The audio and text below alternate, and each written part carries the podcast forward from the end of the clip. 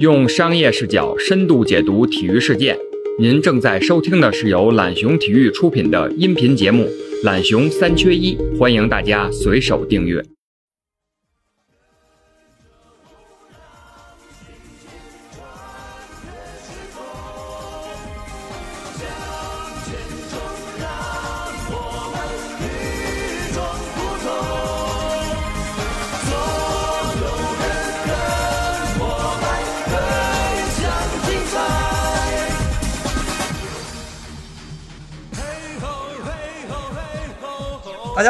欢迎来到本期的懒熊三缺一啊，我是郑浩荣。那今天这一期呢，我们要来聊一聊中国女排。那为什么在这个节点来聊呢？一方面是我们看到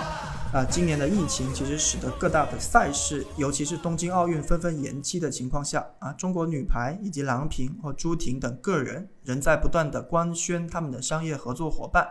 那从排协的官网上呢，我们其实可以看到有接近三十个合作品牌了，这是中国甚至是呃全球其他球队、其他项目现阶段都没有的事儿。那另一方面呢，啊很有趣的就是说，在四月中，中国排协公开解除了和排球联赛的运营方体育之窗的合作，那对中国排球职业联赛的发展无疑是一次重大的打击。那为什么女排备受追捧，赞助不断？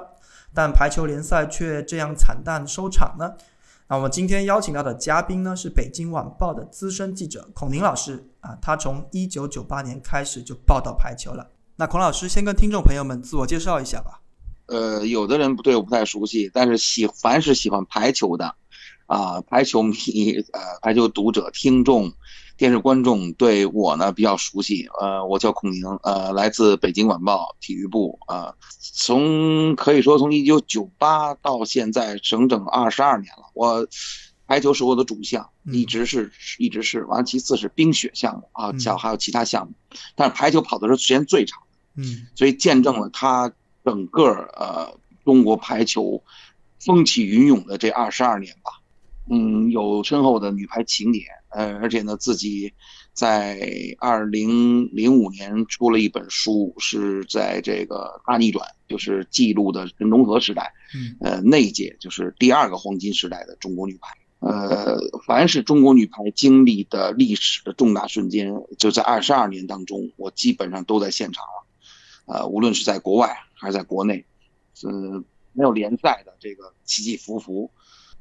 好，再次感谢孔老师今天的到来。那今天我们其实聊的主题，刚才我也简单说了。其实最重要的，在最开始，我还想先请孔老师跟我们听众说一下。啊，中国排球在您跟的这过去二十二年里头，包括更长的时间段吧，因为我们知道排球联赛大概是在九六年正式启动的嘛。就您觉得说，如果回溯中国排球过去这些年的这个市场化改革的这个历程的话，那包括联赛，包括商业开发，您觉得可以分为哪些阶段来看呢？嗯，这是一个老话题，也是一个新话题，就是。这个问题一直存在，那么到现在呢，等于又又是被提上来了，而且又是被嗯大家所关注了。嗯，我个人认为啊，只是一孔之见。从一九九六年，一九九六九七开始的，那么就是所谓的所谓的啊，咱职业职业联赛，因为包括呃足球、篮球都走在了排球的前面了。嗯，那么他从一九九六开始，嗯，一直到现在。我个人认为，从一九九六年到二零零四年雅典奥运会，随着中国女排在陈忠和率领下夺冠，就是夺回阔别二十年之久的奥运会冠军，雅典对为节点。这个阶段呢，是我们进行了这个改革，职业化联赛的改革，属于一个探索阶段，属于新鲜感。呃，还是比较强烈的那么一个阶段，有这种欲望，嗯，而且呢，其实，在一九九六年刚开始改革的时候，也是步履维艰啊，就是因为也曾经裸奔过，因为那个时候可没有运营商这概念啊，对，这个我们都很羡慕啊，像 CBA 啊，像像中高现在都有运营商，对，那时候我们没有，就是连找个赞助都很难找，嗯，九六年，那么当时有一个背景啊。就是当时还有叫国家体委，国家体委呢，呃，完了下面呢都有这个就排球处、篮球处啊、足球处啊，还是这个这个这个处级单位，而九六年改革呢，是后来成立的这个国家体育总局，呃，排球排球运动管理中心、篮球运动管理中心、足球管理中心，就是呃游泳啊这个管理中心，就是管理中心是从九六年开始改革的，对，有这个背景。那说到排球呢，是在九六年之前，也就是老女排，嗯，五连冠，从一九八一年到一九八六年，那么这个是五连冠的时间，呃，已经过去许久了。而从八十年代末到九十年代初，也就九六年之前，对这段时间，实际上是中国女排相对低谷的一个阶段。是，所以在这个背景下，我们如何去加加强，就提高中国女排的水平，让中国。联排球联赛能够能够有新的面貌，这个背景下，我们才改革的。嗯，这是有一个历史背景的。嗯，啊，不是说突然想起来我这个。同时呢，也加上这个，呃，你也知道，足球是一九九四年改革的吧？一九九四年对对，甲 A 职业化的，对对对，甲 A 就开始的，后来是有了有了 CBA。对，革。那么 CBA 还有一个升级，你记得就是在李元伟呃当篮管中心主任之后，还有一个。升级啊，它它它有一个二，甭管是二点零版还是啊这个三点零版了，后来升级。但是现在姚明在等于又进行了一个升级，是现在又又不一样了啊。嗯，那当时呢，一九九六年开始呢，就确实我们还是想把这个联赛做好的，但是我们苦于缺少明星。嗯，联赛嘛，要要像阿联呀，像当时啊，像这个这个这个中超那时候，像范志毅、郝海东、高峰，他们那时候有还有明星。对，明星嘛，就是角儿嘛，就是京剧里的角儿啊，很重要。嗯，那当时我们苦于这个明星，又没有，当时开始才六支队，后来就是完了八支球队才有的主客场。嗯，呃，后来呢，在二零两千年左右的时候，我们出现了一些明星，呃，有潜质的。那在之前呢，是大家不要忘记，一九九六年亚特兰大奥运会属于。一九九五年，郎平第一次回国，就是那个回国执教，是时间给的时间很短。那么他在一九九六年亚特兰大奥运会不被看好的情况下，率领一支没有绝对实力的球，这个中国女排，夺取了亚特兰大奥运会的银牌。这个确实是超呃这个超出人们预料了。但是中国女排的实力不具备这个这个银牌的奥运金银牌的实力。嗯，那个时候呢，缺少很多人才。那么这个时候我们加紧改革是初衷是很好的。而且呢，在这个联联赛改革的初期呢，就是说也没有那么多钱啊，就这个这个足篮比不了了。呃，但是大家的心还是很好的。而且我们之间之间的改革过程当中，我们有一些有益的这个防治赛制的改革啊，还有扩军啊，扩了八支，后来扩了到十二支啊，也是由于什么呢？由于我们发现中国排球人才呢非常少，嗯，梯队建设有很大问题，因为我们以前的奥运金牌战略呢，导致很多。运动队从三呃集体项目啊，从三十多支全国就砍到了十几支，对，所以拥有排球的这个这个队伍呢更少了。这种情况下呢，就是我们当时改革呢是为了能够虽然蛋糕不大，但是希望大家能吃到这个蛋糕，嗯，就都尝一块。第二就扩到十二支，曾经我们想过扩到十六，但是队伍又实力差差距太大，又又不太够，那联赛弄的还是还是还是不错的，当时。但是呢，相对而言呢，相对足篮来言而言呢，还是不温不火。对。那么到二零零零年左右，呃，左右我记得我们还尝试了其他方方式，就是开幕式。呃，别乐啊，别乐，大家别乐，感觉好像呃排球联赛有个开幕式有什么了不起的？但但对于足球和篮球相比，篮球联赛以前没有开幕式。后来我们开始精心准备开幕式，说我们有一种包装自己的这个概念了啊。对。开幕式。我们还请了很多明星，我们还有主题歌，当时我记得还有陆毅的《向前冲》。嗯，这个陆毅曾经做过《向前冲》的主对主题歌。对，你看我们还请陆毅，后来我们还请了林依轮，有个主题歌叫《梦在飞》。嗯嗯嗯，梦在飞的这个这个都可以查到啊，大家都可以查到。是的，这都有有点年纪了，这两首歌。对，都很发达啊，你随便找那歌还能放啊。所以当时可见，排管中心就或者中国排协还是愿意想做一些事情的。嗯，那么在这个阶段呢，我我说这些主题歌也好，开幕式也好，两啊两千零几、两千年左右的时候，嗯，我们在联赛当中确实涌现了一批人。嗯，就这批人呢，是像冯坤、像周苏红、杨浩、呃张月红、刘亚楠、对赵蕊蕊，那么哎王丽娜，那么宋妮娜、张娜。李山，就这些这些人涌现出来了，在联赛当中涌现，但是呢，都比较粗糙。嗯，呃，包括上海的张静，技术是相对来讲比较粗糙。这个时候呢，也是一个相对的低谷，而且又赶上什么了呢？就是联赛改革之后，我们赶上了两千年，就是二零零零年的悉尼奥运会。老百姓对中国足球的目标不高，你只要能打进世界杯，冲出亚洲就是胜利。是，但对于中国女排的要求是比较高的。你如果不打入世界前四，如果没有夺奖牌的话，就是等于失败。对中国女排的要求是很高的啊，被要求。那么两千年我们没有打进奥运会前四名，呃，并列第五，所以这个成绩呢并不太令人满意。嗯。那么两千年之后，那么涌现出了刚刚说的冯坤这些人。呃，后来呢，就是陈忠和在等于在相对低谷的时候吧，也是挂帅了。我我跟你说实话，那时候为什么我能写出那本书呢？嗯，可不是现在，当时是在呃在郴州，现在郴州集训的啊。呃，然后呢，我坐了火车，那时候没高铁，手机也翻盖的，不是触屏啊，这个发稿还要传真机呢。呃，二零零一年，零一年我去坐了火车，下雨去。郴州完了，后来去漳州，当时五连冠酒店就是一个破的一个招待所嘛，现在就是，我就住那里边，队员的房间、主教练房间随便进，就没人看，就没人关注。那时候对中国女排已经丧失这种信心了，觉得没戏。嗯，而且陈忠和也不是你这陪打出身，对吧？二二年二二年的陪打敖成婆，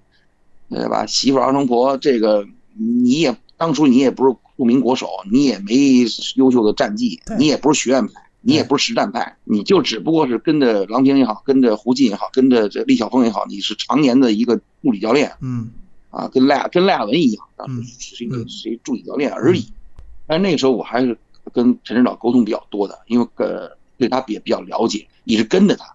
我因为我看好这批人。所以才有的后来联赛联赛的改革，但是到了二零零四年，因为咱主要还说联赛为主啊。是零三年呢，林忠和率领中国女排这在日本重夺阔别十七年之久的世界冠军，对，就世界杯啊。那么二零呃零四年是阔夺取阔别二十年之久的奥运会冠军。奥运会。那么这个确实是是一个中国女排的高光时刻，这是一个第二个自袁跃民啊这第一个黄金时代之后。那么我们中国女排历史上诞生第二个黄金时代，那这个第二个黄金时代跟第一个黄金时代的时间相差比较远，对，二十相差比较远，基本二十年了。这个冠军呢，对人的刺激还是比较大的。所以那个时候呢，正好我们二零零一年还发生一件事儿，中国北京成，我在现场，莫斯科啊，呃，成功申办了二零零八年的北京奥运会的奥运会举办权。对，所以这一下有什么概念？就是我们下一阶段就就是全力以赴备战。我们东道主这个举行的二零零八年北京奥运会了，嗯，这个哎，但是为什么说我把这个节点到二零零四呢？一九九六到二零零四，实际上中国联赛是在探索，而且呢也确实维维达还有步步高，嗯，呃，还找到了一些联赛的赞助商啊，对，而且当时说，我跟你说实话，中国女排的赞助商都没几个，少，整个就是少，对，很少，没没戏，觉得你没戏，嗯。你你是丑小鸭，不可能变成白天鹅，所以那个时候是很惨淡，有点钱就不错了。那么 那么，但是呢，哎，有点钱大家还得高兴。完了呢，积极阳光向上的。到零四年，你看我探索嘛，对吧？看这个还是属于这个探索阶段。嗯。但是呢，后来呢，从二零零四年之后啊，嗯，尤其是二零零四到二零零八之间呢，实际上联赛是不太好。那个阶段基本上是伤中国女排队员伤病比较多，嗯，而且。从中心从上到下都是关注中女排，完了呢，嗯，国家队利益至上，对联赛牺牲的比较大。呃，应该说，二零零四年之后到，尤其是二零零八年之后，这实际上我觉得是第二个阶段，嗯，就是到二零一六年之前，我就可以说是第二个阶段。第二个阶段，这个阶段，对，第二阶段应该是属于联赛处于低谷阶段，就是无人问津，啊，朝令夕改，被拆的有时候联赛赛制被破碎，嗯。啊，那时候我也写过很多文章，也是很客观报道这个，当然引起了很多人不不高兴。但是呢，但是那个时候那是事实，嗯，就是那个阶段，尤其是零八年，因为零八年我们还夺取了一枚铜牌，对，中国女排还夺取了一枚铜牌，而且零八年我们中国男排还参加了奥运会，对，还进了前前八，还不错，前八强，对，毕竟还不错呢，嗯嗯，所以我觉得，尤其是零八年之后到二零一六这八年，实际上是中国排球联赛。非常惨的一个一个一个一个阶段了。嗯呃，虽然在二零一零年北京汽车排球俱乐部成立，就北汽成立，那个时候还属于一一朵奇葩，这个成立还被人嘲笑。啊但是呢，现在来看，北汽的出现到一零年之后被人嘲笑阶段，到纷纷效仿，反而刺激了天津女排、上海男排，就是反而刺激了很多人在引进外援，在进行俱乐部的改革跟企业化的运作上，反而成为了效仿的榜样。嗯而且北汽的模式也成为了他们学习的一种模式。嗯这种情况下呢，确实对也后来联赛有所帮助。那么我说的是二零一八到二零一六期间对这一段时间，也是中国女排相对比较低谷的时间。二零零九年就是零八年之后，零九年我们到二零一零嘛啊，实际上一年时间，一年三换主帅，啊，是是蔡斌、我有印象那个时候。王宝泉、嗯于觉敏，完了，哎完后就在颠沛流离中，我们迎来了二零一二年伦敦奥运会。那么在二零一二年伦敦奥运会的时候，郎平还是解说嘉宾，啊，央视解说嘉宾，嗯。啊，这个时候呢，中国女排根本就没有打进前四，就是再一次失利了。八强输了嘛？对，对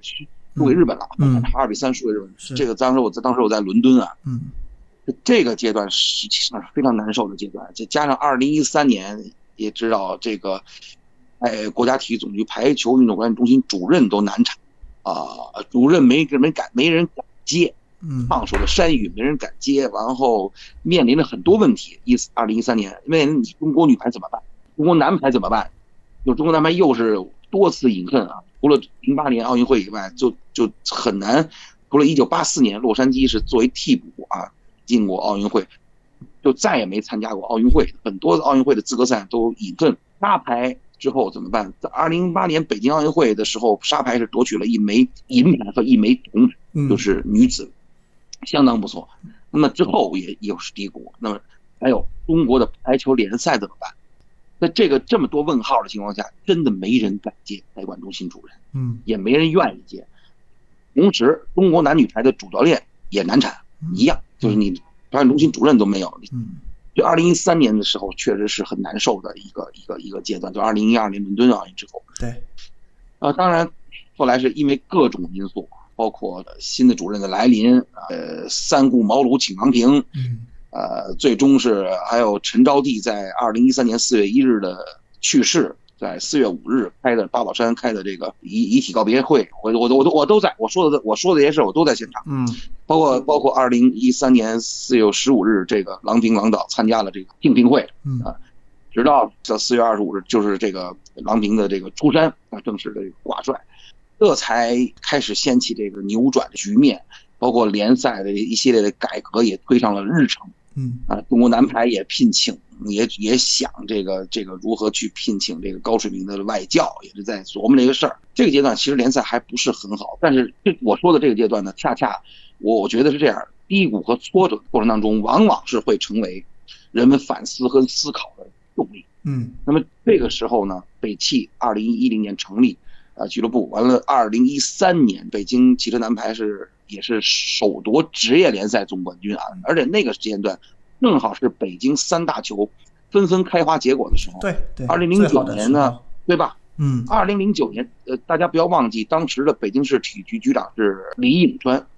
现在的国家体育总局副局长，他经济的。嗯当时北京局长李颖川正好他赶上这个时代，同时他也有些改革的运作啊，尤其三大球。二零零九年是北京国安首夺职业联赛就冠军，嗯。二零零九年。完了呢，一到二零一二正好是马布里率领首钢男篮啊这个崛起的阶段啊，对。包括许利民率领北京首钢女篮首夺职业联赛总冠军的这个这个阶段，正好是北京男排是二零一二至二零一三首夺职业联赛总冠军，并在二零一三、二零一四成功卫冕联赛总冠军，嗯。就是两年。为什么说两年三冠呢？还一冠，那个冠是很刺激的。就二零一三年全运会，嗯这个实际上啊我说的是联赛啊，这个排球联赛啊，跟足篮不一样在哪儿？它改革很费劲，嗯它实际上是跟各省市政府和体育局，呃，体育局就是个政府代言人嘛，对各个市体育局还是它属于体育局的。嗯所以说呢，就当时引进外援的时候呢，咱引进外援作为足篮来讲是很习以为常的事情，但对于排球而言呢，就跟吃螃蟹似的，啊，历史上曾经也不是说现在才有外援，排球联赛的外援有过，对很早也有过，但是真正引外援是在二零，就是我说的这个阶段，二零一几。那么这个阶段呢，就嘲笑北京队脑子有病，这 是啊，马上就二零一三年全运会了。嗯，你不锻炼你们本土球员，你在联赛中你你你你引进外援，你连全运会你没有外援，你全靠本土打。而恰恰因为排球呢联赛呢改革的呃幅度比较小，而各省市还是把这个当做政绩来来考虑。嗯那么呃全运会对大家刺激很大，在二零一三年呃在辽宁全运会上，北京男排吧就北汽男排啊，一帮草根儿啊不被看好，也没有现役国手，也没有外援。嗯最终是夺取了全运会冠军，这就是两个联赛冠军和一个加一个二零一三年全运会冠军，对就北汽男排的这个两年三冠，就跟那个首钢男篮那个四年三冠似的，嗯当然还不太一样。这个冠军对各省市刺激太大了，所以说呢，在天津女排的改革，呃，渤海银行的入主，以及这个天呃上海男排的这个唐朝时代的结束嗯，金色年华的这个这个入主，嗯。呃，这个一系列改革，这反而刺激了各个运动队、排球队，就是反思，是不是我们对外交流就的确可以通过这种方式来提高我们的水平？就就中国人吧，讲究务实，他就是你得有实际情况，他看确实是这样，他才会刺激他。对，有用。所以呢，对，所以才为了他在这个背景下，哎会出现二零一六年之后的这个情况。嗯它是有酝酿的，直到二零一五年，那么郎平在日本，啊我在现场啊，二零一五年也不被看好啊，残阵雄兵，我觉得是对，残缺的啊，这个这个，呃，二零一四年意大利世锦赛我在，那么不被看好夺取的世锦赛亚军，嗯这很不容易。嗯那么二零一五年的时候呢，是徐力有伤去不了，这个完了之后，关键是惠若琪去不了，嗯队长队长心脏病嘛，但是嗯对又动手术，对，那没被不被看好。那么二零一五年又重夺世界杯冠军，从而拉开了第三个黄金时代的序幕，嗯就现在嗯一直在延续。是一五，那么到二零一六年就几乎是更不被看好，在里约是死的不能再死了 啊，小组第四，末班车出现，是的是的，那个阶段啊确实是夺取了冠军。夺取冠军之后呢，呃，郎平带领夺取冠军之后，其实，在那个二零一六年那个时候确实刺激了，所以我觉得从二零一六到到到现在吧，啊，第三个阶段，嗯这属于我们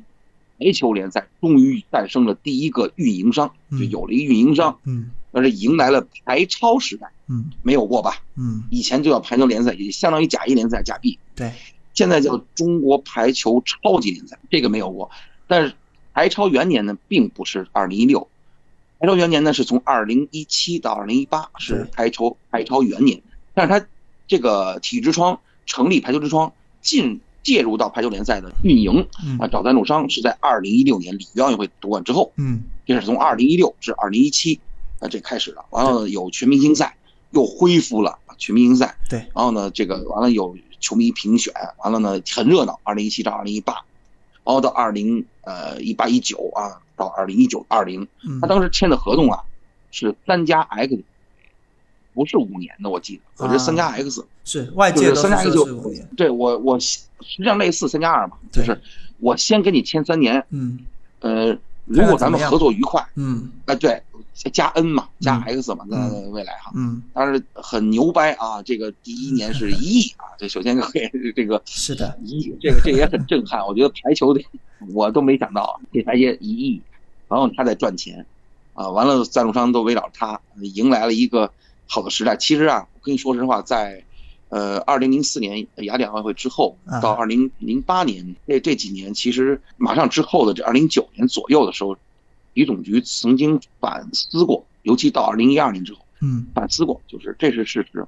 高层嗯高层反思过，就是我们是不是在排球联赛当中啊，就耽误了这个嗯非常好的时机，就是在冯坤他们就是夺取雅典奥运会冠军的时候，我们没有更好的利用好他们这个明星的价值嗯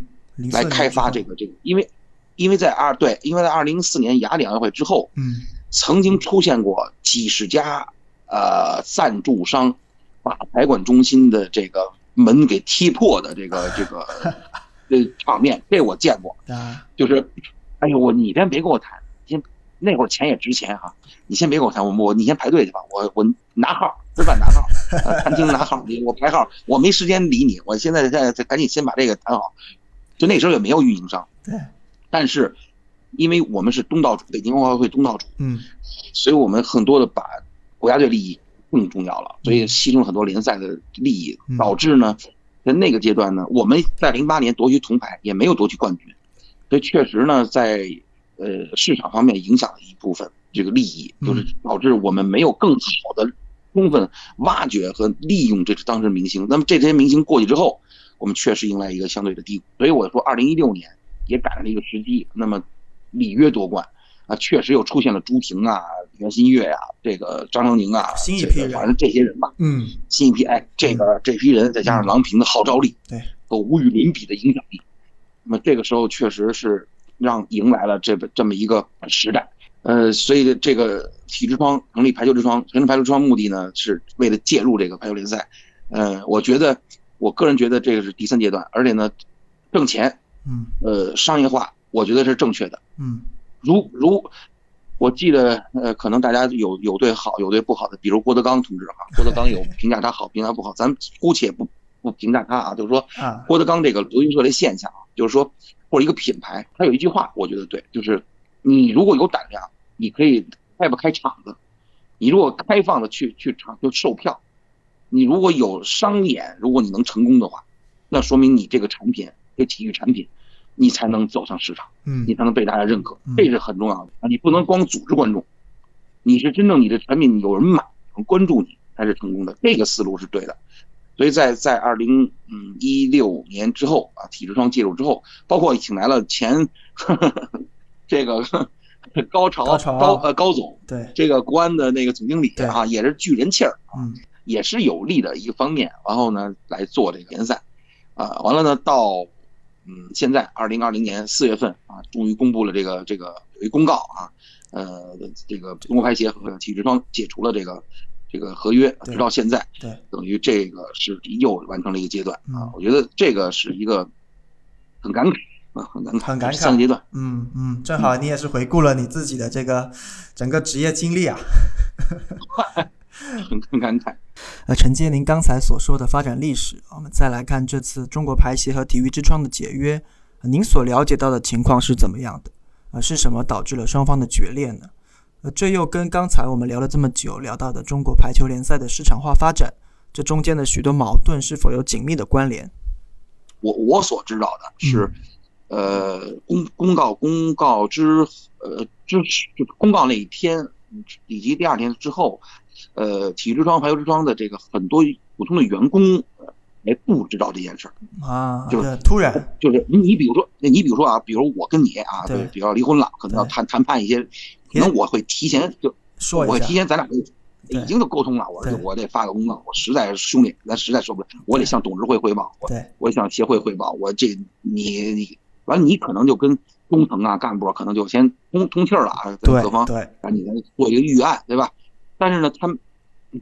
也没有直接就就就就公告了。所以说，这个我觉得是一个悲剧。而且我觉得公说公有理，婆说婆有理，就是实际上是在这个他这个叫叫婚婚姻的话叫离婚吧，对吧？嗯嗯，叫可以解除婚约了啊。解除婚约呢，其实这是一个离婚，其实对大家伙来讲是一个双输的一个局面。对这。那谁也都没赢，嗯，双输就是，我觉得这个利益呢是双方实际上都有矛盾的，你这时候互相抨击也没什么意义，双方都有问题，在这个整个的，尤其是在这么好的局面，在中国女排这么好的一个局面下，都能没利用好这个市场，都没做好，这是深层次有很多矛盾的，啊，这个实际上双方。呃，体制窗和中国排协都没有相互利用好自己的资源，并且能做到相互支撑的合力，从而成为一个势，势力的势啊，形式的势，从而这这个这个势没利用好，导致是最后双输。未来怎么样不知道，对，有没有还运营商也不知道，赞助商有没有？我相信会联赛啊，也不至于不至于裸奔是，但是呢，你现在没有了，那么是是什么呢？就是说，实际上在这个。嗯，联赛改革其实这么多年来都存在的一种问题，就是联赛重要还是国家队重要？嗯现在很多事情都是有这个问题嗯，只不过呢，就是由于呢中国女排呢其实比较特殊，你得保证中国女排国家队的利益。嗯其实呃，可能有人说，二零一七到二零一八，你看弄得很热闹，但是中国女排的成绩不是很好。但是有一个前提啊，我说的是，可能你那个赛季，比如说七场四胜制啊总决赛，那么啊是不是过于多了？比如说五场三胜就可以了，我我同意，嗯我同意，五场三胜就可以了。你联赛是不是撑那段太长了？其实我觉得联赛是应该给赞助商一个完整的一个比较长期的一个固定的一个时间，这是要保证赞助商利益的。对然后呢，同时也保证了球迷利益和媒体利益的，和宣传价值的。但是呢，就是说，二零一七说好像中国女排，你看影响了，大家忘记了一个问题。二零一六年里约奥运会之后，中国女排的魏秋月退役了，嗯。呃，还有很很多运动员因为伤病无法重回国家队了，徐云丽也淡出了，啊、这个惠若琪也也实际上也退役了。嗯。实际上，中国女排的这个伤筋动骨的体系已经出现问题了，整体实力已经下降了。但是人们依然用这个二零一六年里约奥运会冠冠军的这种地位和光环来要求女排。对，还有一个问题，大家忽视了二零一六年之后，郎平续约了，知道吧？啊，大家都知道啊，郎平后来续约了。嗯但是郎平续约之后，郎平解决了一个自己的问题。二零一七年基本上是由助理教练安家杰带队的，那一年到二零一八年年初，实际上郎平干了一一个自己的事儿，就是把两个髋关节的手术给做了。郎平没有怎么在一线带这支这个运动队，对，而且这是有一个背景的，其实准备上其实不是很充分的嗯。国家队重新集中，就是一八一一一七一八联赛结束之后，嗯嗯那么中国女排集中其实之后是不是很充分的？嗯那么在二零一八年，我们就在不是很充分的情况下，迎来了在日本，那我也在，迎来了世界女排锦标赛，嗯就女排世锦赛。嗯后来我们是在不具备绝对实力情况下，还有大家还有一个张常宁在二零一八年年初做了手术，而且朱婷遇到了一个瓶颈，遇到了技术技战技战术水平一个瓶颈，这些都是很客观的事实。对，只不过大家是忽略了。然后呢，在二零一八年，郎平带领这么一支队伍去打了世锦赛，这个这个确实存在很多问题情况下，但是依然打出了顽强的女排精神，夺取了一枚铜牌，很不容易。嗯是在这种情况下夺得铜牌，所以咱不能把什么问题都赖这个东西啊，它是有很多客观的存在的。为什么后来二零一九年，也就是去年，为什么打这么好？嗯联赛其实影响的客观说还是比较大的，是不是说很大，但是呃影响比较大的。正因为我们要在一九年，首先要要有三步走，一个呢是前上半年是要锻炼队伍，发现问题，用替补阵容来打不同的比赛。嗯然后呢，一九年我们要力争在第一时间获得东京奥运会参赛权，所以我们打了一个东京奥运会资格赛。呃，然后呢，我们力争在资格赛之后把状态调整到巅峰，力争夺取冠军，夺取世界杯的冠军。所以它联赛呢非常短，所以呢给了我们一次时间。呃，我说的影响比较大，但是还不致命。但是二零一九至二零二零这个赛季是致命的。嗯，就是疫疫情疫情之前的这个赛季，就是呃太短了，新冠疫情实在是太短。对，这个是致命的。这个是是这个这个这个它的目的是什么呢？就是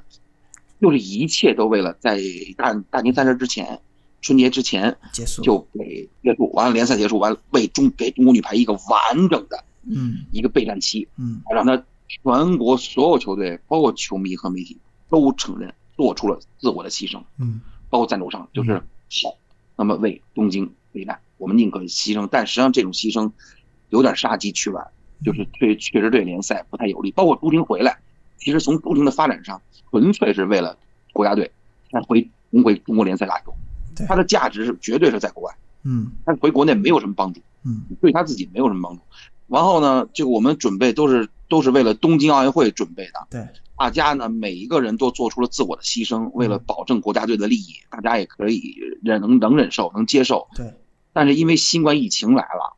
所以导致我们这个东京奥运会呢被推迟到二零二一年。嗯所以这个推迟，这种变故确实对中国排球打击还是比较大的，所以对我们联赛打击也比较大。到现在为止，我们的这个男排联赛还没打，嗯，幸亏打女排联赛结束了，但是我们整个的这个商业利益市市场无从保证，是，这也就是目前我们这个所面临的困难。对，其实这么看的话，如果这个机制不做调整的话，呃，双方的矛盾的爆发其实只是一个时间问题。嗯，现在沉下心来啊，想一想，就是说我刚才说这个双方不要相互指责，是这样。你比如说我说的，比如说七场四胜改可以改成五场三胜哈，比如举个例子，包括你的赛制不要老改。这个篮球联赛，包括足球联赛，它基本上是模仿这个欧美的。它很少改，比如季后赛也好什么哈，你可以小改，但不要老朝令夕改。嗯，这个就球迷做媒体就很不好报道，嗯，赞助商利益就受损。是，然后你要起码有三到四个月联赛期，你时间又太短。然后呢，这个排球之窗呢有很多专业人士进行联赛的赛制的改革啊，然后呢去去去征求那个排球中心就是中排协的认可，但是呢排就可能排球中心又不太同意，为了国家队保证国家队的利益啊。就给否了，对，否了之后呢，那你否了之后，他就因为他承载一什么任务呢？刘志双，他得拉赞拉拉赞助，他得去推销啊，你你得给我政策，我得挣我我能才能挣钱啊，我能我首先给你份子钱，才能挣钱，但是你又没给我政策，但是我我这个大赞助商又不满意，怎么满不满意又又完了之后我就这么一情况，但是然后的但是你还是按照合同来管我要钱，还要原来的数，对。我现在，我现在，我现在又给不了。那现现在，我们在这个改革当中，我实际上排球联赛是什么呢？是相互应该呵护的。它跟篮球跟足球还不可同日而语，是需要往里投钱的。可能现在篮球和足球，啊，可能说篮球吧，篮球我觉得比较比较好，形象也比较好，它整个挣钱的，呃，还能挣一些钱。就我们现在是纯投钱，嗯，因为都是室内项目嘛，投比。我们嗯投钱呢，我们还需要投很多年，把这市场做起来。你看这市场吧，零四年的时候就好过一阵儿，一六年其实好过一阵儿，一六、一七、一八、一九，啊好过好过一阵儿。但是你如果不利用好这些明星现在好的局面的话，等这茬人逐渐老去或者淡去的话，你会很就又不好搞。实际上是对，实际上有很多的问题，有很多问题。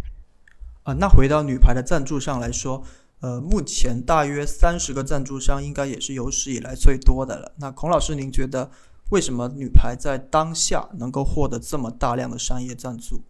呃，从过去这二十几年的发展来看，您觉得这是一个正常的现象了吗？还是它已经有点超乎寻常了？而这种势头它又能够持续多久？哦，我觉得。我觉得很正常，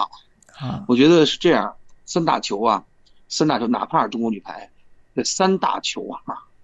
你不要老去想现在老哎呀，中国女排郎平带着马上只要一参加比赛就是冠军，接下来就不三大球。呃，中国女排将近四十年了，奋斗了三十八年、三十九年了。嗯，啊，长盛不衰也好，什么也好，他也经历过低谷。就是三大球足篮排，甭管六支球队，对吧？三大球六支球队。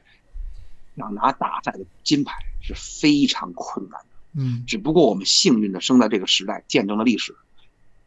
包括中国女排，想拿顶级金牌很难的，所以说它的稀缺度是非常高的，而且它不像可能我也不能说别的项目啊，可能就是你你你明白啊？对，就集体项目的这个大球队冠军顶很多小项目的这个十几块金牌的影响力，嗯你没不可比，嗯，不可比拟啊，不可比。否则也不会不会有女排精神，不会有那个时代的口号了。嗯，这这这这振兴中华了。嗯，所以呢，正因为它特殊的历史背景，所以它特殊的项目以及中国特有国情，都锻造了现在中国女排的目前的这个氛围。这种氛围，也加上中现中国目前很多著名运动员或者运动队各自出现了一些问题。那你我拿着钱，我要砸钱，我我得找个载体。嗯。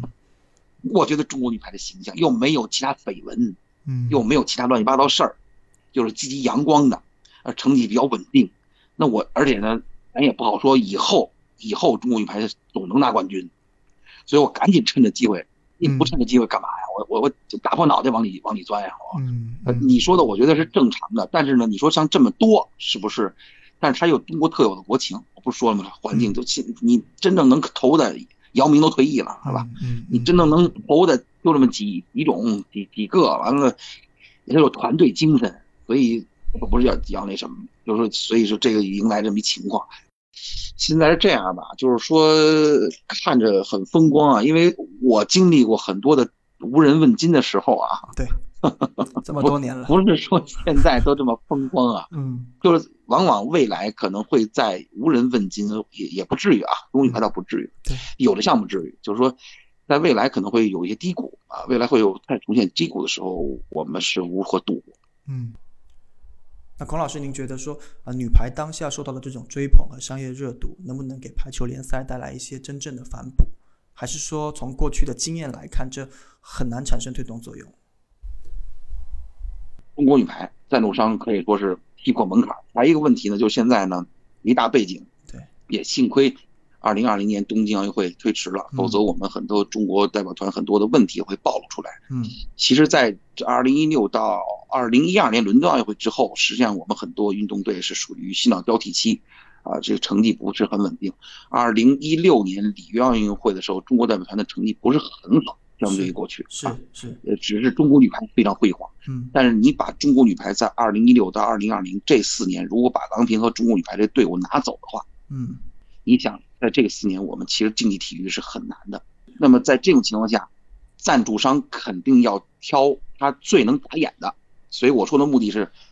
肯定都被中国女都奔着中国女排来了。嗯，中国女排的球衣上可以登好多啊，可以做好多广告。对，中国女排很火。那中国女排是这样，中国女排呀，它女排精神只属于中国女排，女排精神不属于中国排球联赛。嗯，中国排球联赛实际上属于各赞助商、各个地方队、各俱乐部，它是有商业利益在里头的这种职业联赛。而这个各个运动队实际上是呃有本之木、有水之源，你不要把它弄成空中楼阁。我担心的就是成为无本之木、无水之源，你等于就是杀鸡取卵的话，等于就是就剩下一个国家队了塔尖儿。你实际上的塔基需要很大的地方队来支撑的。你这种情况下呢，你有强大的这个地方队球队来支撑的情况下，你才能涌现不断涌现人才，完了形成良性循环。那么国家队成绩出来之后，又会推进和促进联赛的关注度，反而呢，我们更加能提供多的人才，激发地方队的积极性。那如果你光注顾了国家队的话，那地方队的这个死死活很你要不管的话，这是很艰难的。还有一个呢，这个。我说的是女排精神，不要老说，哎，我们联我们联赛要发挥女排精神，女排精神只属于中国女排，这是这是特定的时代的一个产物，就是，呃，一九八一年也让赶上了，呃，第五连冠就开始，对，第一个冠军，一九八一年十一月十六日在日本打的，这最后一，呃，打的日本三比二，嗯，打败了东洋母女日本，嗯，夺夺世世界冠军，袁明带队，那个时候正好是中国改革开放初期，对，需要中国是一部黑。中国是是一部黑白电影，娱乐方式也不像这么多。嗯，那个时候确实受到女排精神这种影响和鼓舞，鼓舞了一代人。嗯，那么成为我们继承发扬的这种传统，而且呢，我们现在成为民族精神的一部分，而且到现在也永不过时。对，那么因为现在呢，女排女排精神之后，我们之后又又是陈忠和这个第二个黄金时代，对，继承发扬。完了之后是郎平这个带队的一个这个第三个黄金时代。女排精神依然在，它来自于中国女排，而且巧合的是，就在我们这个崛起的这种过程当中，我们中国女排又夺了第二个黄金时代的冠军。嗯，同时我们在这个，我们正好是郎平又率领中国女排东山再起，又又夺取那个，比如说尤其二零一九，正好赶上我们七呃新中国成立七十周年。嗯嗯啊，这个这个这个节点，这时代又赋予了他这这种这种精神，个国家给予了崇高的荣誉，参加了这个国庆庆典。他所赋予的这种历史的这种厚重感和底蕴是各地方队所不具备的。嗯，那么在这种情况下，他赞助商多是很正常。但是呢，你你要问赞助商，你你投资愿意投资联赛吗？哎，联联赛算了吧，我我投资中国女排吧。但是呢，我们我这个时候需要什么？需要有一个运营商。你看这个阶段，第一阶段是探索，第二阶段低谷，第三阶段我们有了运营商。对，但现在跟运营商离婚了啊。我们要重新找找找找媳妇儿也好，找或不找找媳妇儿啊？找媳妇，现在是找媳妇了，是找找媳妇儿。这个阶段其实是新的一个阶段。是因为孔老师刚才其实你把过去这个二十几年说过过了一遍。我我应该说清楚了。对对对，说的很清楚。我想说就是说我听下来就是说，首先它其实三个阶段还是跟随着整个国家队的成绩来。特特别是可以以奥运会作为三次奥运会作为一个小节点吧，其实还是根据着奥运的成绩来去做调整的。那么，呃，包括您说到的，像零四年之后也错失了这么好的一个机会，因为为了备战零八年嘛。那一六年之后，可能就有这么一个反思。那从您自己的观察看，其实这么多年以来，管理层这块是不是自己也有过一些反复？就是他们。对这块的考量，然后也会有不断的反复，包括这两年也是这样子。这种比如朝令夕改，肯定就是这种反复的一个很重要的表现。然后在这个过程中，是否你觉得有哪个阶段是有曾经有那么一小段时间是能够平衡好联赛跟国家队的？因为平衡好国家队。一直是个难题，嗯，因为凡是中国呢，中国竞技体育，竞技体育还是围绕着奥运会来展开的，嗯，所以像中国历史上很多支，嗯，比多了啊，不是不仅是三四支了啊，中国有还有很多梦之队，嗯，这种成绩特别好的梦之队，就他们在市场开发上也遇到了很多的困难，这是相似之处。因为呃国家队要需要时间，而恰恰呢，像中国男足、中国男篮可能在国际上的成绩不太好的这种项目呢，但是呢，这个项目呢又特别的有国际影响力。嗯，那这种情况下呢，项目很好，所以它具备了市场开发的这种前提条件。嗯，所以它开发的很有这个风生水起，很有特色，而且呢，结合了中国的国情。嗯，所以我觉得中国。排球呢，恰恰是可以结合中国国情的。其实中国排球联赛发展的比较好的有过一次，在零四年左右，就是二零零二、零三、零四，就雅典之前有过。雅典之前，呃，对，之前了，之前了，因为他们这些球星已经已经出现了。嗯，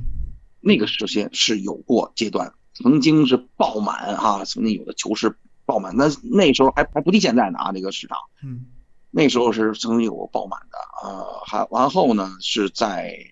零八年没有，然后是在二，也就是现在，就还是一六年里约之后，里一六一七八，因为等于这茬人出现之后，是迎来了一个比较好的一个平衡点的阶段已经出现了。嗯，呃，但是呢，我们的高层啊，这个尤其是主主抓这个排球联赛改革吧，还是没处理好。其实，在二零一六年里约奥运会之后，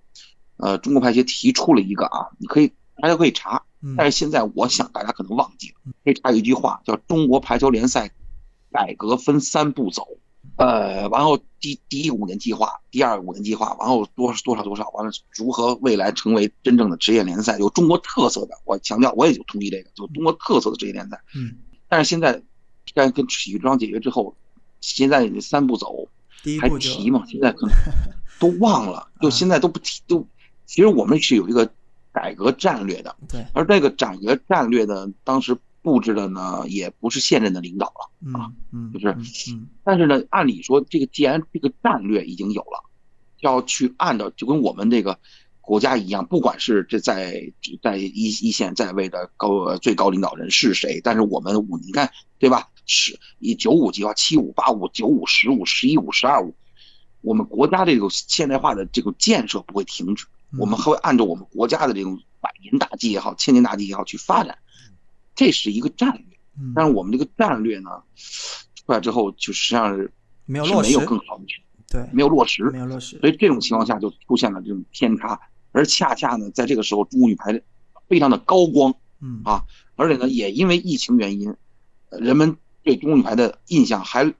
呃保持在二零一九年夺冠之后十冠王啊。嗯，十全十美，嗯，十冠王，嗯，之后的这种国庆庆典的一个阶段，是。还没有到，因为如果二零二年呃发生一些起伏，肯定会迎来一些争议非议也好，但是没有，嗯，而且二零二零年现在世界排球联赛也取消了，对，刚刚，而且现在呃可以说中国女排今年今年就没有正正经的国际比赛了，嗯，你所谓的世俱杯，你所谓亚俱杯、世俱杯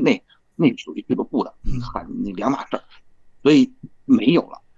所以给给了一个空档期。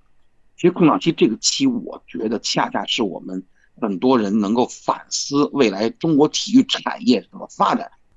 既然提到了体育产业，那我们来看体育之窗和排球。呃，排协合作的这个时间点，二零一六年也是中国体育产业一个比较好的阶段。当时，呃，被外界所看好，然后也有很多红利，包括是在风口。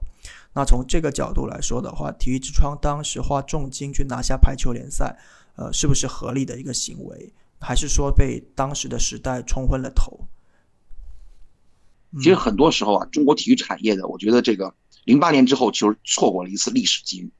是是，那么现在呢，实际上又有一次历史机遇，所以呢，在这种情况下，我觉得这商人啊，在商言商，我觉得他们在二零一六年介入的时候，你不能说他们是头脑发热，嗯，他们绝对是想好想好了，而且根据当时市场的需求是做好这准备了，嗯，进入的，这个我觉得没有错误，呃，只不过呢，就是说在在当时呢，他可能他们想的呢，我觉得他们想运营起来哈，想象的呢。嗯，没有那么好。我我个人认为，他们对这个困难，呃，对存在的哎，对全运会体制下这种各省市体育局的这种情况和运动队的关系，以及这个中国排协的整个整个对国家队的这种这种关注度和这种运营，包括奥运战略的备战，这种啊，没有准备太好。嗯，呃，完了呢，而且呢，有时候你因为你不能急于挣钱，就是你得先培育这个市场。你不能马上就我浇花浇水啊，就就马上就就后天下礼拜我想就是开花，结果也不太可能，就是所以这就出现偏差了。那么在利益面前，对于中国排协来讲，中国女排的成绩是最重要的，所以大家也不可能损害中国女排。其实我我觉得是这样的，我觉得中国女排的利益是必须要保证的，没有问题。但是在保证国家队中国女排的利益。这基础上，我们能把联赛办的呃红红火火，办的有滋有味儿，也完全是可以的。因为这个排球的联赛啊，这个排球的基础啊，它它它比这个其他运动队啊，比如说，就有的有有有的有的项目啊，它确实适合奥运会。对，它有的项目，它你不能让它在那更多的这个花里胡哨的这个举止动态，就是它可能适合走奥运战略，那你就干脆走这个奥运战略。这适合走市场的，你还是给它放开。我觉得是这是可以的，在这个市场走的市场过程当中呢，就有这种呃这种损害的一些呃这种利益，但是这个利益看损害的这种幅度到底是是是是是怎么样，找到一个切合点，这个其实呢难吗？好难啊！但是就真的那么难吗？不是那么难啊。确实是有可以的，因因为你比如说像欧洲的像手球哈，我举例子啊，咱咱咱不说那么豪华的高大上，咱就说比如说手球、曲曲棍球，就这种啊，这种球类首先是集体项目，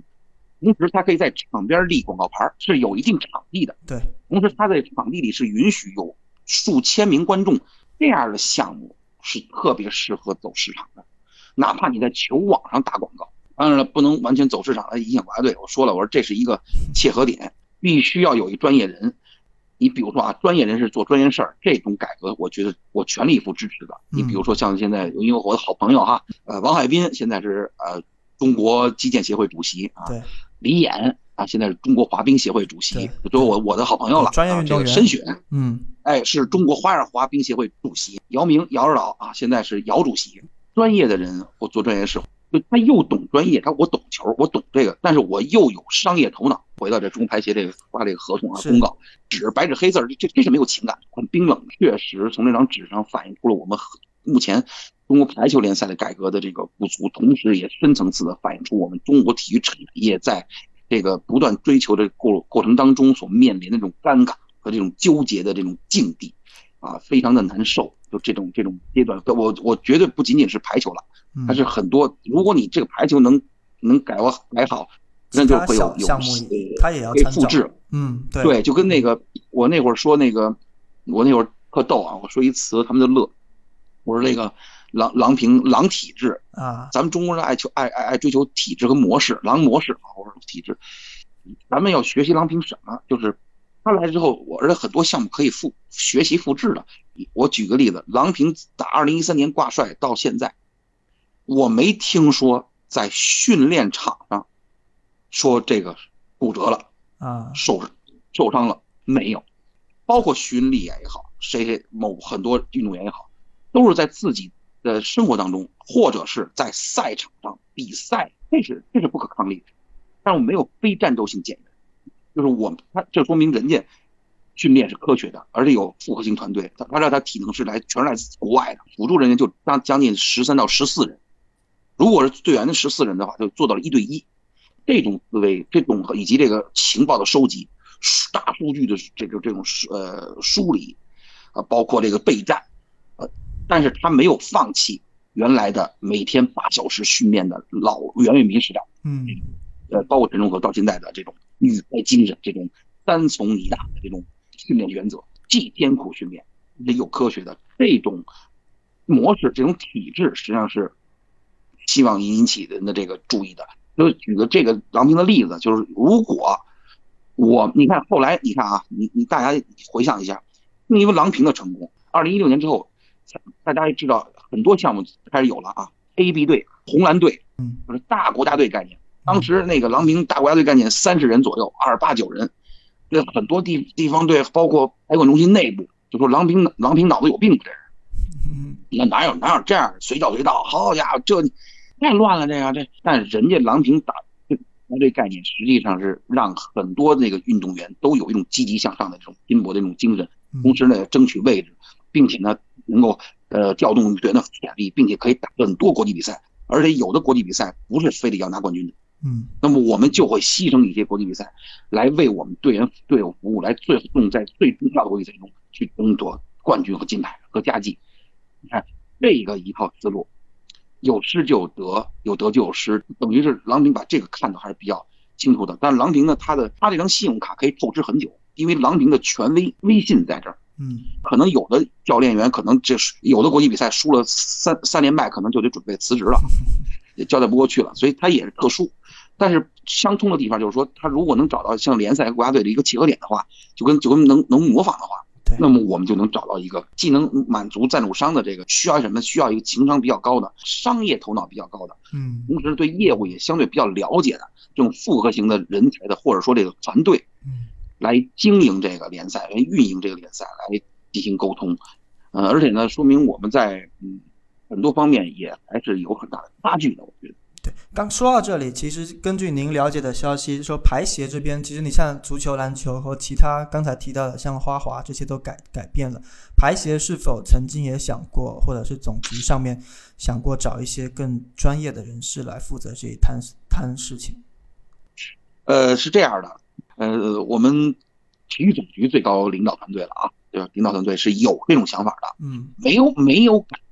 这样的呃中心已经很少了。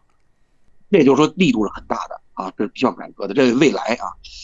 呃，中国排协呢也是要这个改革的，这是肯定的，嗯，这是无法阻挡的。但是在二零一六年里约之后就已经准备这种改革了，呃，但是呢，可能涉及到了各方的这种高层的这个很多的人事的变动啊，这种情况也是有犹豫。而且呢，尤其是马上要备战呃这个二零二零年东京奥运会，那么大家呢实际上是后来呢，呃从上到下都是为了往维护郎平率领中国女排征战二零二零年啊原来二零二零年东京奥运会的利益，所以呢才这个呃维护，觉得现有先先不要大动啊，先把这把它保证保证好这个中女排。嗯，但其实我个人认为啊，可以进行这个改革，因为改革呢只会促进中国女排。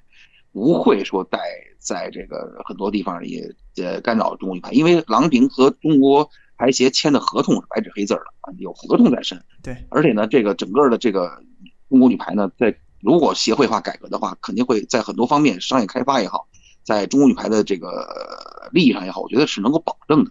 我没觉得是会有很大的影响，不过呢，觉得稳妥起见，散不动。嗯，但实际上，嗯，像这种人才，像排球这种人才也。不多，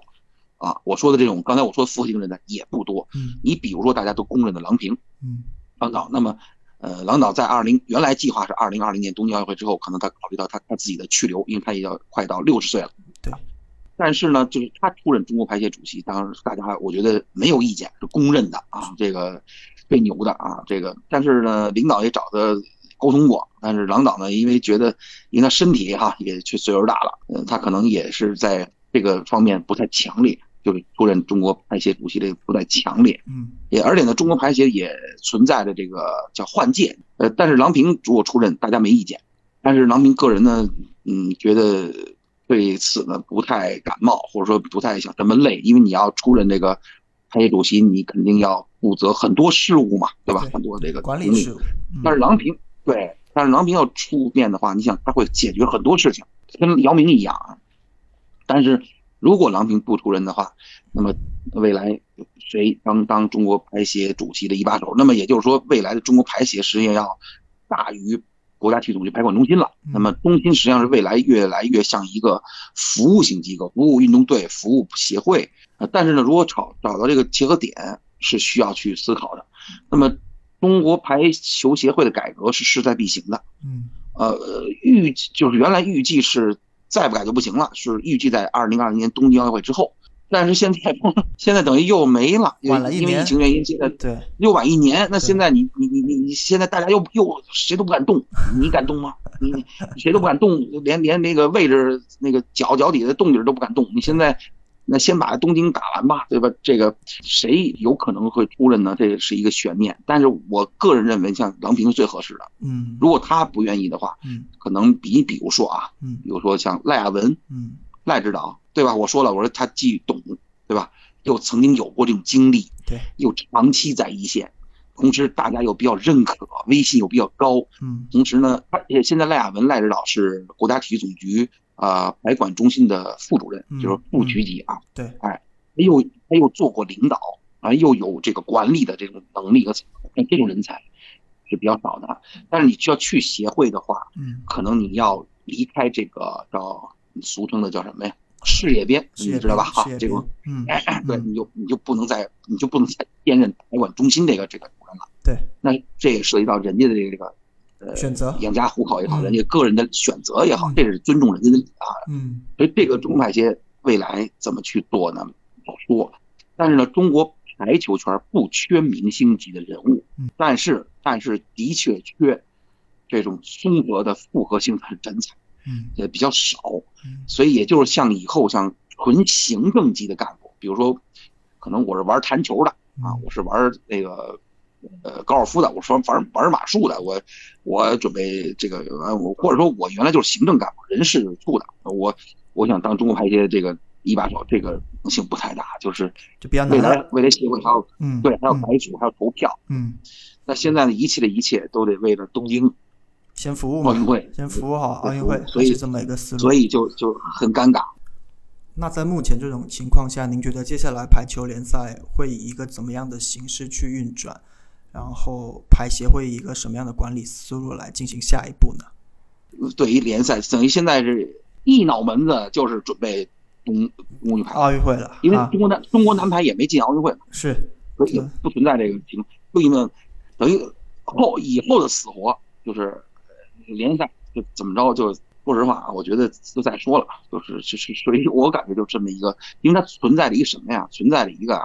懂体育的人都知道啊，就是每届奥运周期，咱们整个中国竞技体育是围绕奥运周期来转的。嗯。每个奥运周期之后都存在着这种领高层领导，就是这个竞技体育的这个领导的轮岗，也存在着退休、嗯。退岗这些人士的，所以这得考虑，因为咱是中国的国情啊，它存在着这个变数的未来联赛是怎么怎么样，我不知道，但是我个人认为呢，以你自己去找一个一个去磕赞助商，当然你要想找中国女排的赞助商啊、想冠呃赞助联赛也未尝不可，但你得看人愿意不愿意对啊，都是大咖。呃，因为咱这个找赞助和商业合同，还终归不是咱中国排协的这种强项啊。对对所以最好还是找一个运营商去来经营，这样你也省事儿。嗯完了让他去去经营，他会经营的比较好。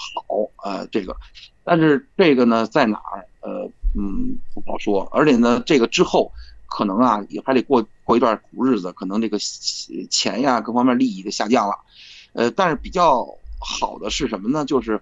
北汽、北京汽、北汽、北京汽车啊，就俱乐部、上海金子年华男排俱乐部，上海的那个那个光光明女排俱乐部，还有天津的这个国外银行俱乐部。像这我要说的，比包括这个江苏啊，包括这个改革男排的改革呃猫猫啊俱乐部，还有以其他的这个这个球队吧，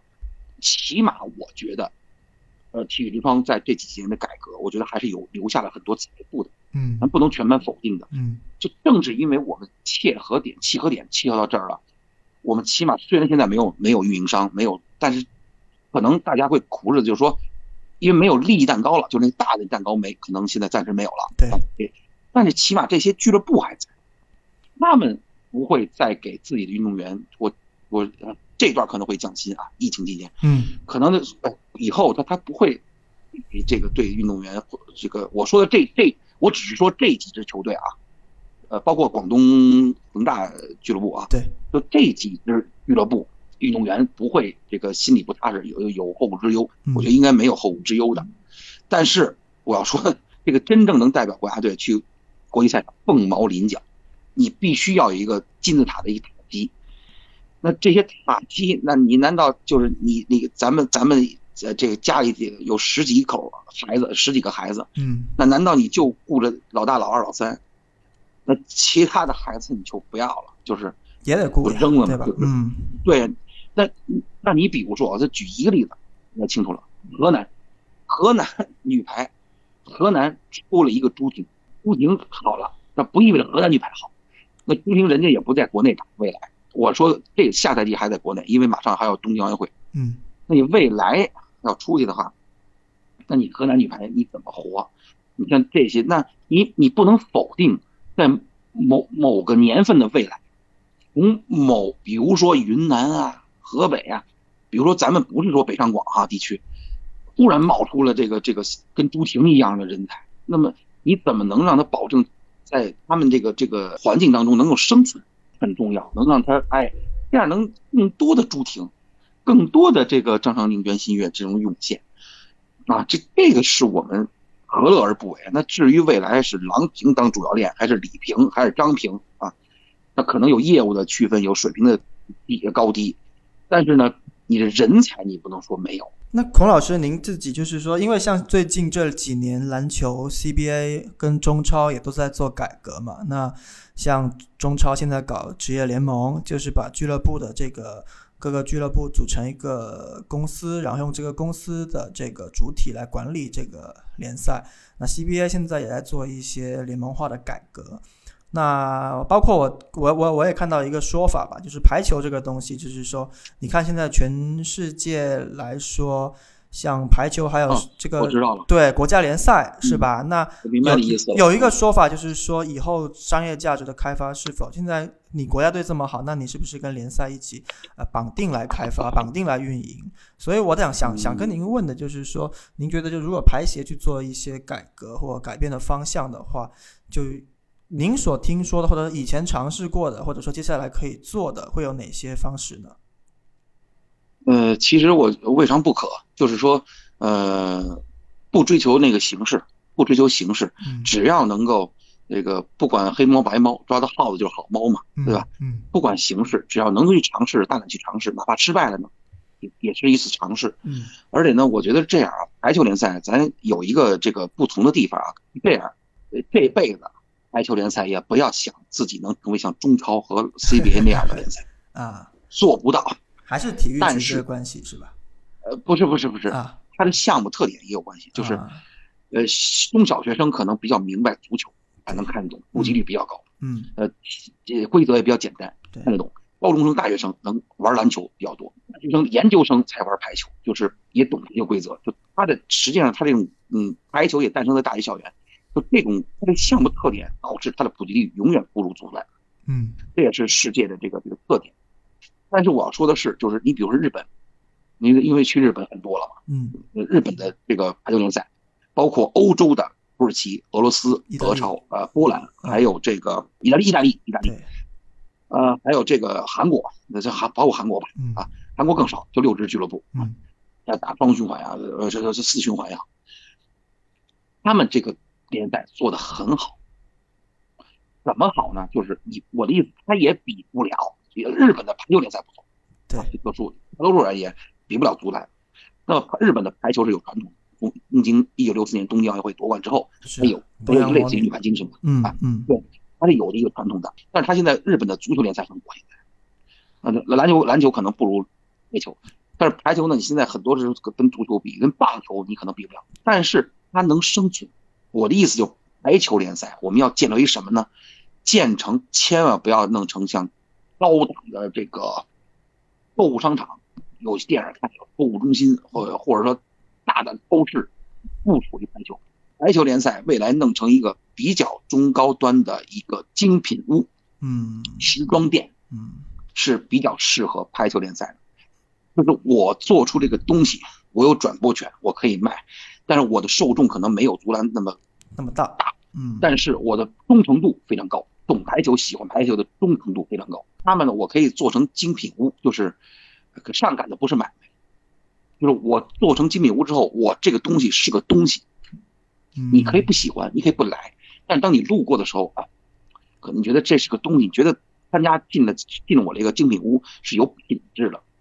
有品位的。对，那就像那个为什么中国女排在香港、澳门的这种赛场会非常火爆，比足球还火。因为梁朝伟曾经说过，梁朝伟和刘嘉刘嘉玲说过说什么呢？说这个在香港我们看中国女排的比赛，这是拿着这张这张票是一种身份和品位的象征。就我不是让你全香港人都来看啊，我不需要。比如我我可能不喜欢汽车，但有的朋友喜欢汽车，他就喜欢看汽车杂志，嗯，他就喜欢看高尔夫杂志，他就喜欢看瑞丽时装杂志，他就喜欢看这个，他忠诚度很高。我做成我业内非常 IP，我最牛的 IP，做成这个很牛掰的这个排球联赛，就这这个我是一个很雅致的，而且呢这样呢会引起学生的关注，很多大学生协会有很多排球队，而且业余的排球人很多。那么打排球的人相对于足球要少，但是他很忠诚，在自己参与，那么引起来研究生、大学生用校园来喜欢这个这个排球。嗯，而且这几年来我们在基层的开发，学校园开排球用的不错，而且而且不是比较结合，是教体结合，教育在先，体育在后。嗯，就是这种体制学习日本，不要不用想学欧美，咱还没到那个发达程度，全国学的日本，所以你就学日本就行了。而且校园开发很很好。所以孩子从小就会受这个排球这个这个乐趣，所以他长大之后，他排球不可能属于是自己竞技，他我我可能不干排球，我我我是公司职员，但是排球成为我平时的社交工具，平时我跟闺蜜、我跟哥们儿啊看球的一种消遣的方式，私密的一个空间。嗯，那你把排球联赛做成一个精品的东西，呃，成为一种品牌，那你这个去推出去的话，那你有门槛。嗯，也不是说什么广告我都能接，都愿意接，嗯，是吧？我我要接的广告都是适合我我排球的，啊，这个这样呢，你就会有一种企业形象，就会有一品牌印象和意识。那么这种价值和这种反复的刺激所形成的一种习惯，就会成为一种推销的一种最好的这种呃方式或者手段或或者内容内涵。这样呢，就就成为一种这个打造成精品屋。呃，同时为打造精品屋，我们的赛制要进行。我一直坚定的认为，赛制应该有一个季后赛。我的核心点，我的亮点在季后赛上，因为季后赛呢是国家队队员最多的，强队是最多的。嗯，那么我在打第一阶段哈，这这种这种这种联赛，那么可以进行弹性转会，我也不影响你全运会备战。我联赛是一种注册，全运会是一种注册，还有双注册制。季后赛你就可以三场两胜或者五场三胜，你的总体时间是联赛时间不用不用撑得很长。但你很精致，你不用非得跟其他项目去抢观众，嗯，那么但是我的商业利益得到极大的保障，那么既同时又保证了这个这个国家队的利益，那么这样呢，我也可以进行全明星赛，我也可以进行一个商业的推广，啊，就跟就跟时装模特一样，我们进行一个在商场沟通进行商业的推广，我们可以举行很多活动，跟球迷之夜这种这种活动，我说的这些全是我见过的，嗯，全是我在韩国、日本见过的，弄得跟演唱会似的。啊，这个你这样弄起来会吸引什么呢？重要的是吸引年轻人。中老年人是有女排情节的，他是因为老女排的情节，但是我们希望年轻人、时尚青年去投入这个当中，尤其是大学生。嗯嗯，这样情情情况呢，是就是我觉得会改革会比较比较好。那么同时，我们不要学欧美、学日日韩，同时要也不完全学日韩，要结合我们自己的特点。我们中国女排品牌，这样呢，我们可就可以不用考虑中国女排的这种这种对赛有什么的啊，帮助更好，无帮没有帮助无所谓。嗯，孔老师，您刚才说到学日韩，其实日韩的联赛是怎么养活自己？就是说，他从收入上是怎么来养活自己的？嗯嗯嗯。他是这样，呃，日本和韩国就，呃，我先我我说日本吧，因为韩国是 copy 的日本学韩国学日本的，日本呢是这样，日本的它的这体育呢是实际上是跟这个它的教育有关，体育是一种教育，嗯，那么它是教体结合，那么日本你看我这跟欧美不一样，嗯，日本呢它是从小的这个孩子从幼儿园要小学吧，就从小学吧，小学、初中、高中啊这个开始，嗯，他会到学校园跟让孩子有这个学几种，一个呢你要在道里挑一个，嗯，就是。呃，空手道，嗯，呃，他呃，空手道、剑道和这个柔道，嗯，这是教孩子礼仪的。嗯，第二个呢，你要你要在这个集体项目中挑一个。嗯，那很多男孩子挑棒球。嗯，所以为什么很多人觉得，哎，为什么排球场那么多女生特别多呀？因为女孩子觉得这个呢跟篮球、足球不一样，这个身体接触少，安全，所以家长呢愿意女孩子学打排球。对，所以说呢，这个排球呢，这个你可以挑一个，教孩子什么呢？集体主义精神。嗯，和协作精神。第三呢，你可以挑一个游泳啊、田径啊什么其他的，又培养你的个性化。嗯，啊，上学，等到快毕业的时候呢，就会找家长，找家长呢就说，哎，你家你的孩子行不行？不行，不行你就，呃，你要行，我给你推荐，比如说东京大学或者什么道道德大学或者什么大学，那个那个项目特别好。嗯，或者说，哎，什么，哎，这个特别好，所以他没有这个体校的概念，他就是学校。所以他受到很多很好的教育，然后到到大大学，比快毕业的时候，他又又找你家长说，你孩子没戏，不行，你就无所谓，对吧？你可以，你可以上班了，你可以找工作啊。你，你真不错的，会跟你谈啊。比如说，哎，你家长，你这个这个也真不错，我给你有推荐信，我给你推荐几个，完了你看你孩子怎么样？怎么呢？就是会去这个走入职业化，毕业之后大学毕业。那很多很多高中生就可以，高三的时候就可以找了。很多像西田有志，日本男排的西田有志和石川佑希，嗯，那他在他是高高中就代表日本男排参加国际比赛了。那么他们，嗯，包括以前的大山加奈和李元惠女排，嗯，那么这个呢，他他是有什么呢？可以可以上学，也可以给大家俱乐部，呃，日后呢走入职业化，职业化的钱是很高的。那么这职业化是什么目的呢？日本政府有规定，是各大的企业有能力的。必须成立一个俱乐部，嗯，来回馈社会。那么我在政策上支持你经济，然后呢，你是发达，你回馈社会。那么这些职业球员走职业职业职业球员之后就很有钱。那么在这种情况下，那么他的高水平的职业球员就组成国家队，嗯。那么当这些职业球员会打不动的时候，会退役的时候，那么他们很多人那么进行了呃其他行业，体育之类的其他行业，嗯，更多的回归校园，回馈于校园。它形成了一个良性循环，所以很多人看为什么日本运动员怎么都一个模子出来的，都从兵工厂出来的技术动作都一样。对，因为他从小教的是这种规范的，这样让孩子不走弯路。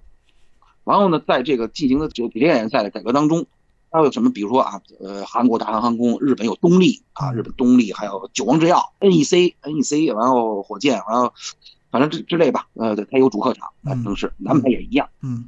那么他就有这个自己的企业，企业他自然就会有员工，对吧？嗯，那等于企业他就会支持他。完了，而且呢，日本在这个高中联赛非常火，他在这个足球、篮球、棒球甭说了啊，对，篮球高三的时候，高三的这种高中决赛非常火的，那么家长就会把体育场馆坐满了，嗯，啊，体育场馆还有很多观众，因为觉得这是最纯粹的，没有铜臭味的，没有金钱利益的，最热血的。沸腾的比赛，那当之后进入职业化之后啊，就进入商业利益的这职业化之后，那么他们呢也还有大企业来保证他们的这个生存，然后呢这个企业了嘛，那就就有运营商，运营商来的进行包装这种联赛，那么他有赞助商，形成一个良性循环，又有传统，那么还有观众啊，对吧？从他从小就喜欢排球，我我只说排球啊，就是其他项目也一样啊，对对，所以说包括相扑啊。然后呢，他就回馈社会，形成一个良性循环。嗯，那那很多人都做，很多人他就干这个的，或者说他就喜，他不干这个，他喜欢。比如我喜我，比如我有数十亿或是两百多亿资产，那么我投资个俱乐部有什么呀？我喜欢排球，那么我就弄这个排球。同时他他我不缺观众，我有良好的群众基础，所以他这个就形成了一个闭环。这就是他很牛掰的地方，这是我们值得去学习的啊！包括在韩国、日本一出场啊，出场的各方细节呀，包括球迷的活动啊，包括喷着白烟啊，这不是那你这是细节了。我说的大体上从高屋建瓴的角度呢，人家的运转是没有问题的。嗯，那么这种这种也不存在咱们中国很多运动员二次创业，你知道吧？还存在二次创业，到打不动之后，哎呀，很多也很悲惨，你知道吧？这有的很有。有的不错的还不错，有的对。那孔老师，像像日本也好，或就不是个包括欧美吧，比如意大利、土耳其、美国这些，我就说排球，这些传统的强队，他们是怎么来平衡联赛跟国家队的？是这样，就是那个呃，他的这问题是存在于这个呃，怎么说呢？是他们首先不是光教育了，他们是这个这个联呃，他们是联赛职业联赛，因为他们是 copy 足球。篮球 copy 足球，排球 copy 足球，就是他，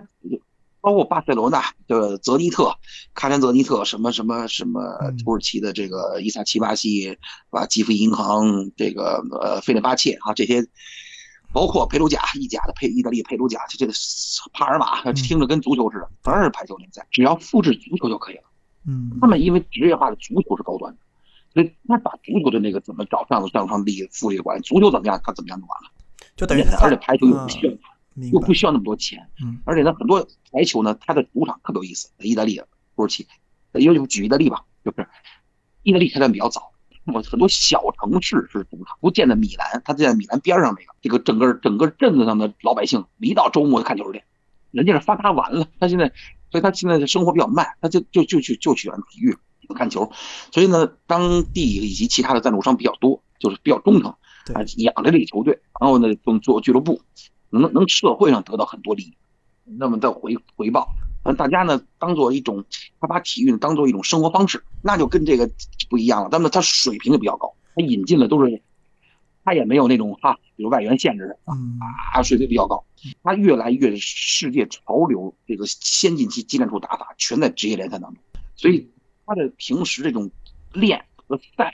尤其是赛。水平很高，哎，国家队的集训的时间很短，只要很多很多国家队主教练全是地方队的这个主教练啊，俱乐部主教练，嗯嗯嗯嗯，所以他不像中国专职，他他集中之后，只要把这个技战术弄好，把这个对手琢磨好，咱就把这个跟足球一样，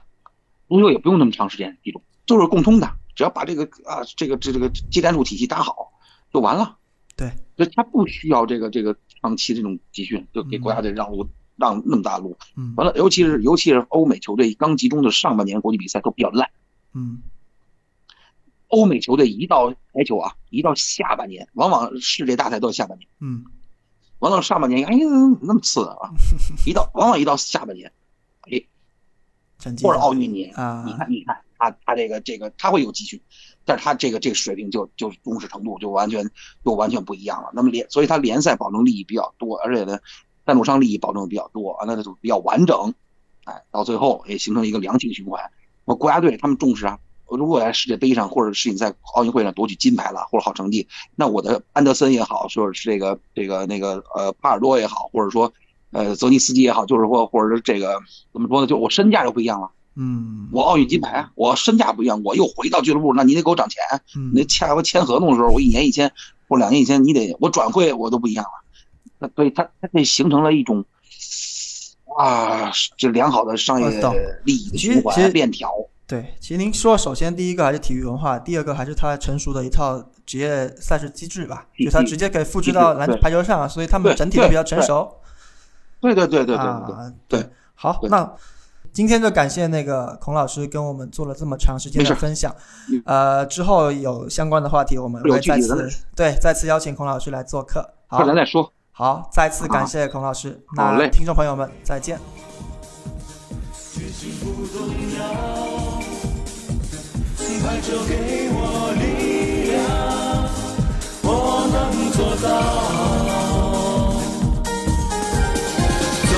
所有快乐、悲伤，值得骄傲。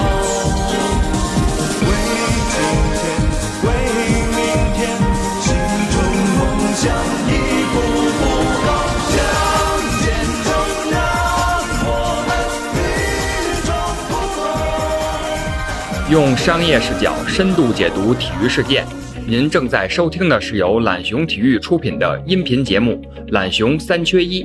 欢迎大家随手订阅。